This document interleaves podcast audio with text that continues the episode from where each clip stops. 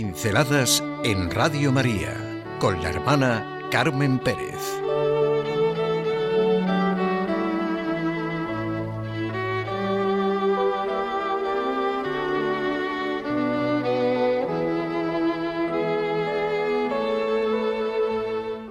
Contigo a donde sea. El amor agradecido. Qué seguridad, ¿verdad? Confianza, fe, certeza. Alegría supone poder decir en la vida, contigo a donde sea. En realidad, esta es la gran experiencia del encuentro con Cristo, de ese encuentro que cambia la vida. Yo recuerdo mucho el comienzo de la primera encíclica de Benedicto XVI. Hemos creído en el amor de Dios. Uy, saborémoslo. Y así puede expresar el cristiano la opción fundamental de su vida, porque ha creído en el amor de Dios. No se comienza a ser cristiano por una decisión ética o una gran idea, sino por el encuentro con un acontecimiento, con una persona que da un nuevo horizonte a la vida y con ello una orientación decisiva. Esta es la gran experiencia de la vida. Contigo a donde sea. Eso es el amor agradecido. De esta realidad admiramos y nos admiramos de la bondad de Dios, de su amor, y decirle, contigo Señor, a donde sea. Es la respuesta de un corazón inundado de gratitud. Y así nos lo presenta en sus comentarios el cardenal Albert Vanoye. Es un jesuita que se ha dedicado a estudiar la palabra de Dios, a transmitir su experiencia dando los medios para vivir el Evangelio y ser sus testigos. Su invitación concreta es acoger el amor de Dios como Pedro y Pablo, que vivieron creyendo en el amor del Hijo de Dios, que nos amó y se entregó por nosotros. Es verdad que toda afirmación de fe, de esperanza y de amor hay que decirla en singular.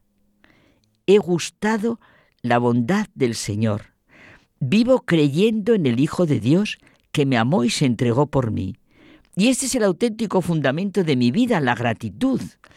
Cada vez más comprendo que la riqueza de Teresa de Jesús y la fecundidad de todo lo que hizo fue su condición agradecida.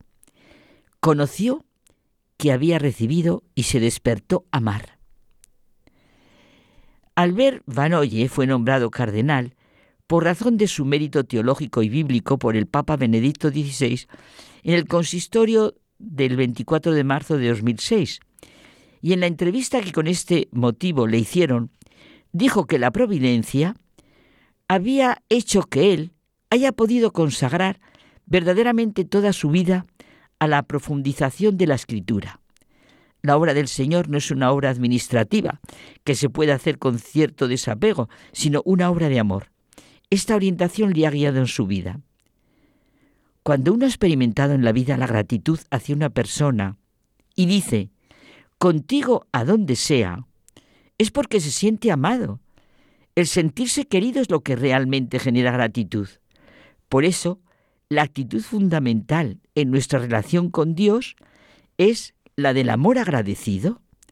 Lo primero lo fundamental es el reconocimiento del amor gratuito de Dios. ¿Qué tipo de relación puede tenerse con Dios si no es la del amor agradecido? Aquí se inicia nuestra conversión, la conversión de todo hombre. Y sigo la experiencia y los comentarios del cardenal a las cartas de Pedro y Pablo y a los hechos de los apóstoles.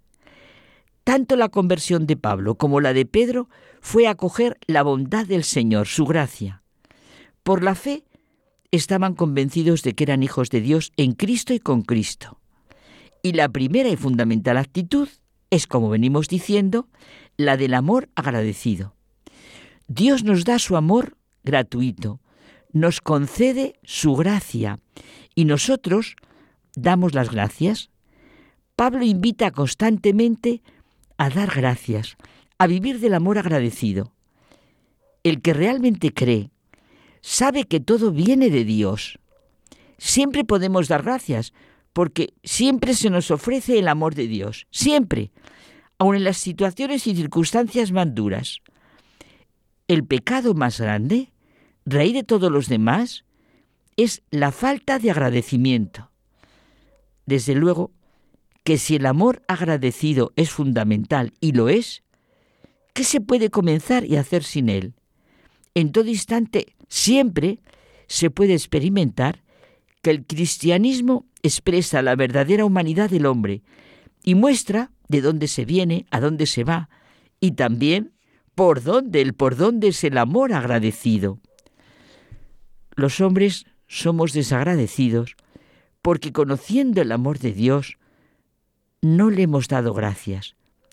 No hay sabiduría, hay perversión de la inteligencia, ideologías, idolatrías que sustituyen la relación personal y filial con Dios. Hay perversión en las relaciones humanas, familiares, sexuales, laborales, políticas. Todos los que tienen conciencia ven que en última instancia esta es la raíz de todas las crisis. Todas las demás perversiones son consecuencia de la falta de un amor agradecido a Dios. Cuando no se tiene una relación normal con Dios, todo va mal. Ahora mismo, ante la vida de estos dos primeros apóstoles y testigos de Jesucristo, tenemos que preguntarnos seriamente si de hecho reconozco en todo el amor de Dios y vivo en acción de gracias. Es verdad lo que dice el cardenal Vanoye. Es raro que en el sacramento del perdón las personas reconozcan y se acusen de haber faltado en el agradecimiento a Dios.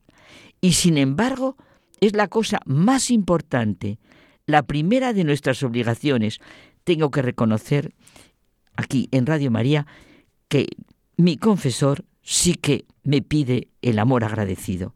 Y se lo digo desde aquí con toda gratitud. Y nuestra vida sería muy distinto, en todos, muy distinta, perdón, en todos los sentidos, porque esto es construir sobre roca firme. La relación básica es la del amor agradecido a Dios, y de esta raíz brotarán las mejores relaciones con los demás y los mejores frutos en nuestra vida diaria. Es cuestión de experiencia. Estoy constantemente haciendo la traducción a mi vida ordinaria. ¿Puede haber relaciones humanas serias y profundas, ricas y que generen vida sin la vivencia del amor agradecido a Dios? ¿Qué suscita en nuestra vida el agradecimiento? Es verdad, como sintieron Pedro y Pablo, que abundan en nosotros los sufrimientos, pero si sentimos como ellos, que son los sufrimientos de Cristo, si aceptamos en nosotros los sufrimientos como prueba de nuestra participación en la cruz de Cristo, de nuestra redención, paso a paso, momento a momento, a pesar de todo, experimentaremos fuerza, consuelo, confianza, porque todo está unido al misterio pascual de Cristo, fuente de salvación y expresión de amor sin límites. El amor agradecido, como Pedro y Pablo, contigo a donde sea, cada momento un momento de redención.